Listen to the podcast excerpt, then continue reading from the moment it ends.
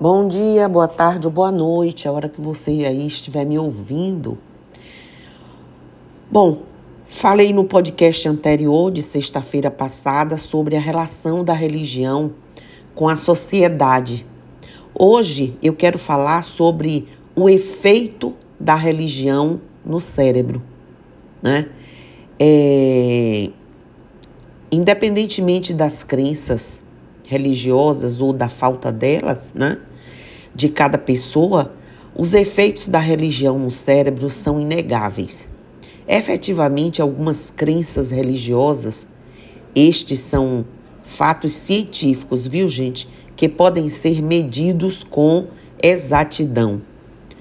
O, os efeitos que uma religião tem no bem-estar de uma pessoa estão devidamente documentados.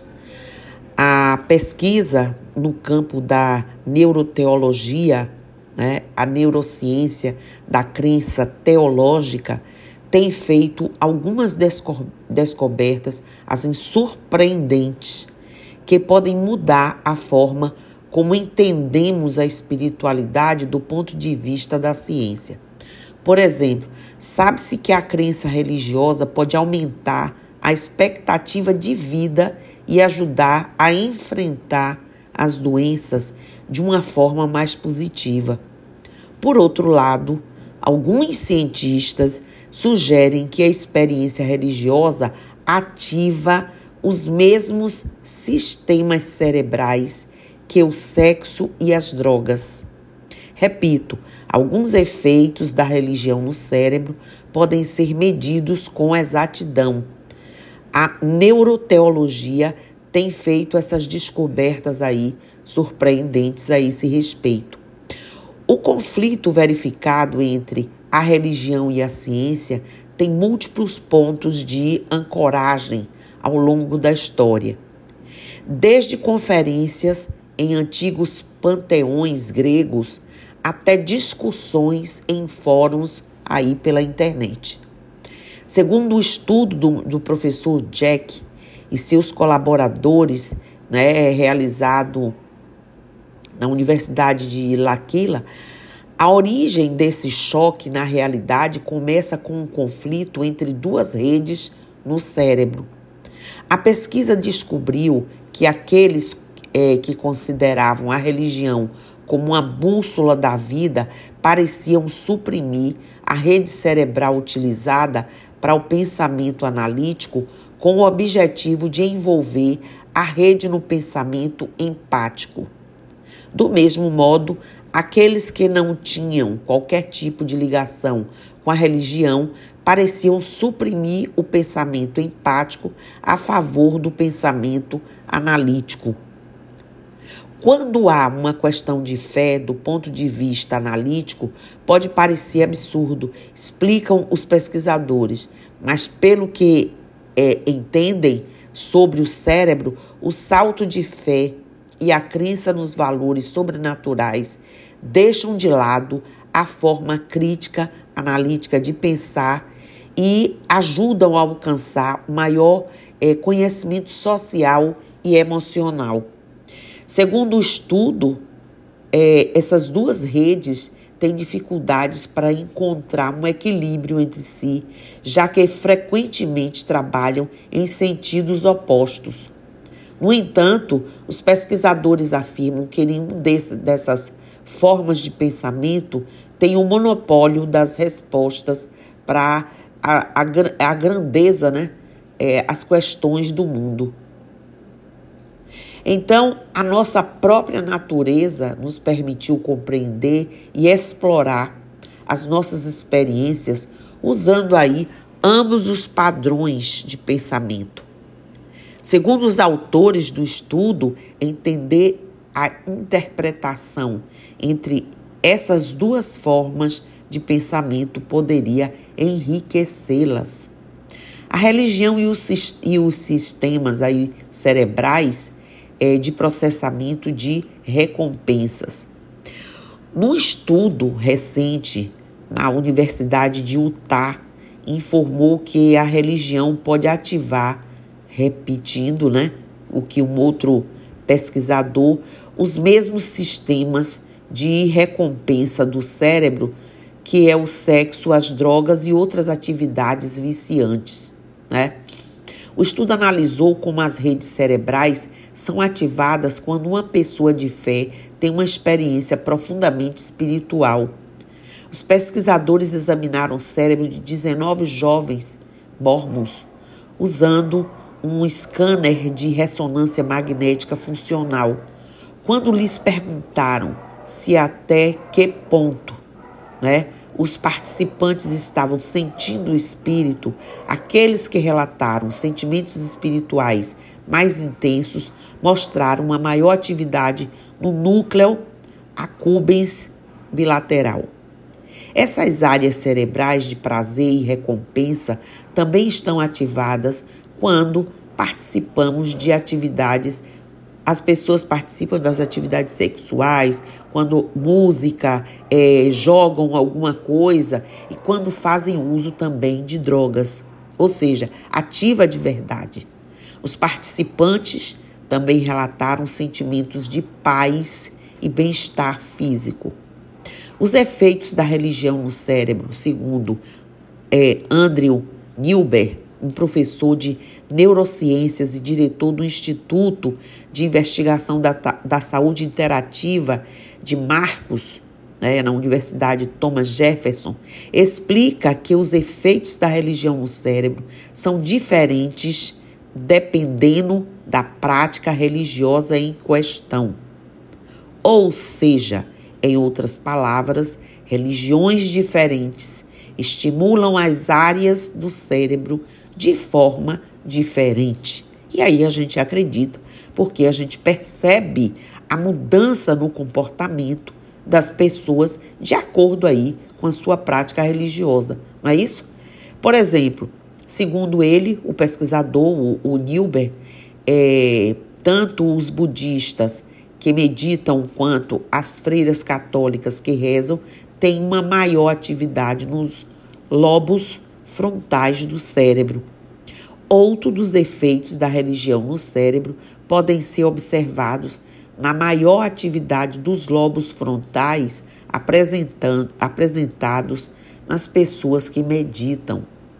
Essas áreas estão vinculadas ao maior enfoque e atenção, a habilidade de planificação, a capacidade de planejar o futuro e a capacidade de construir argumentos complexos. Além disso, tanto a oração quanto a meditação estão associadas a uma diminuição da atividade nos lobos pa, eh, parietais, que são responsáveis pelo processamento da orientação temporal e espacial. No entanto, as freiras que rezam usando palavras em vez de confiarem nas técnicas de visualização utilizadas na meditação, mostram uma maior atividade nas áreas do cérebro que processam a linguagem dos lobos parietais inferiores.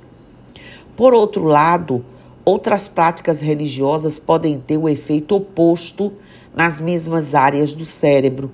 Por exemplo, um estudo recente que teve a colaboração do Dr. Nilberg é, mostra que a imensidade, intensidade, perdão, da oração que acontece no Islã, que tem como ideia central a entrega de si mesmo a Deus, reduz a atividade no córtex pré-frontal e nos lobos frontais, que estão conectados a ele, assim como a atividade nos lobos parietais. Tendo em conta que o córtex o córtex né, pré-frontal participa do controle executivo, do comportamento intencional e da tomada de decisões. Os pesquisadores criaram a hipótese de que uma prática que se concentre em delegar o controle acaba por resultar numa menor atividade nessa área do cérebro. Donde se conclui os efeitos da religião no cérebro dependem das diferentes práticas religiosas, né? Como a mente cria uma experiência espiritual? O estudo de veteranos do Vietnã mostra que aqueles que tiveram lesões no córtex pré-frontal, é, dors, é, dorsal lateral, lateral do cérebro eram mais propensos a relatar experiências místicas. Tal como explica o James é, Giordano, essas partes do cérebro controlam nosso senso de identidade em relação a outros objetos no mundo, assim como a nossa integridade física. Daí vêm as sensações de percepção exteriores ao corpo e a dispersão do eu que muitas pessoas com fé na religião relatam. Nesse sentido, é, diz Giordano, é, se os seres se unem à experiência mística, podemos dizer que existe uma troca na atividade da rede do lóbulo, do lobo temporal esquerdo e direito. Convém destacar que os lobos parietais são as áreas onde os estudos de Nilber né, encontraram uma menor atividade cerebral durante a oração. Enfim, escolher uma religião e tê-la como conceito de vida não é ruim. Pelo contrário, é bom, pois assim sabe-se que sempre terá um lar para ir, com quem conversar e em quem e no que acreditar. Não se fala de sagrado somente por colocar o Lorum como altíssimo e reverenciá-lo, mas sim por acreditar que algo nos criou e nos deu a vida, o mundo e, acima de tudo, as oportunidades e, enfim, a chance de viver e aprender. Por último, muitas pessoas né, não compreendem o conceito da palavra religião. Por isso preferem dizer que não a possuem. E fazem isso, às vezes, por não acreditar na mesma, ou ainda pelo, sim, pelo simples fato de não compreender.